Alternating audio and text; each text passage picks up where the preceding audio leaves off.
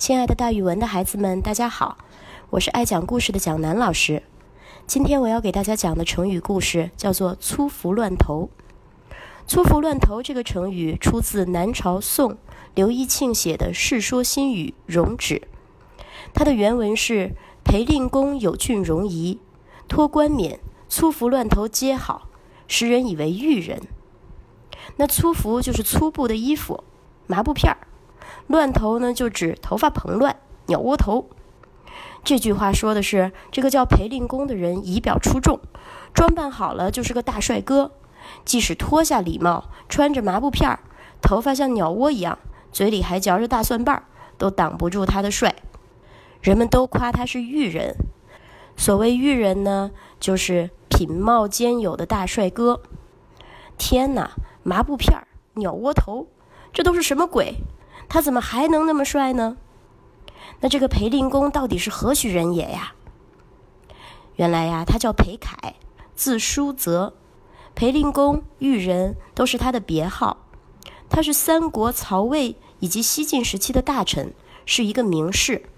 他的爷爷是东汉尚书令裴茂，爸爸是曹魏冀州刺史裴辉。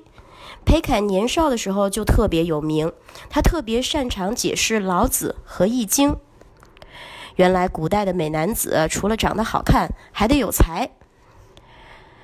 裴楷有才的例子还有很多，比如说有一次晋武帝司马炎登基之后，做了一次占卜，他想推断他的地位能传多少代，结果得到了一个数字一，武帝超级的不高兴，好像一代之后我的国家就要灭了似的。群臣看到皇帝不高兴了，也吓得脸色发白，根本没人敢说话。这个时候，咱们的大帅哥裴楷，他勇敢地站了出来。裴楷依照王弼的《老子注》，也就是给《老子》这本书写的注解，解释说：“臣听说呀，天得到一就清明，地得到一就安宁，猴王得到一就能做天下的中心。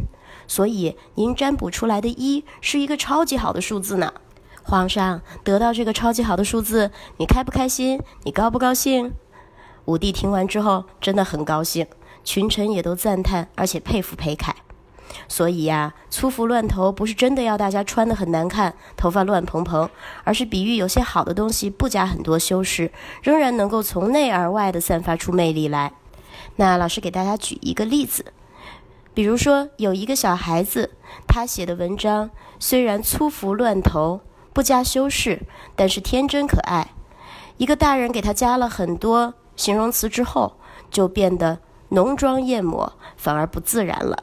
那蒋楠老师在这里预告一下，在咱们的大语文课程里面也会学到一位词人，清代的评论家评论他的词是粗服乱投，但充满了本色美。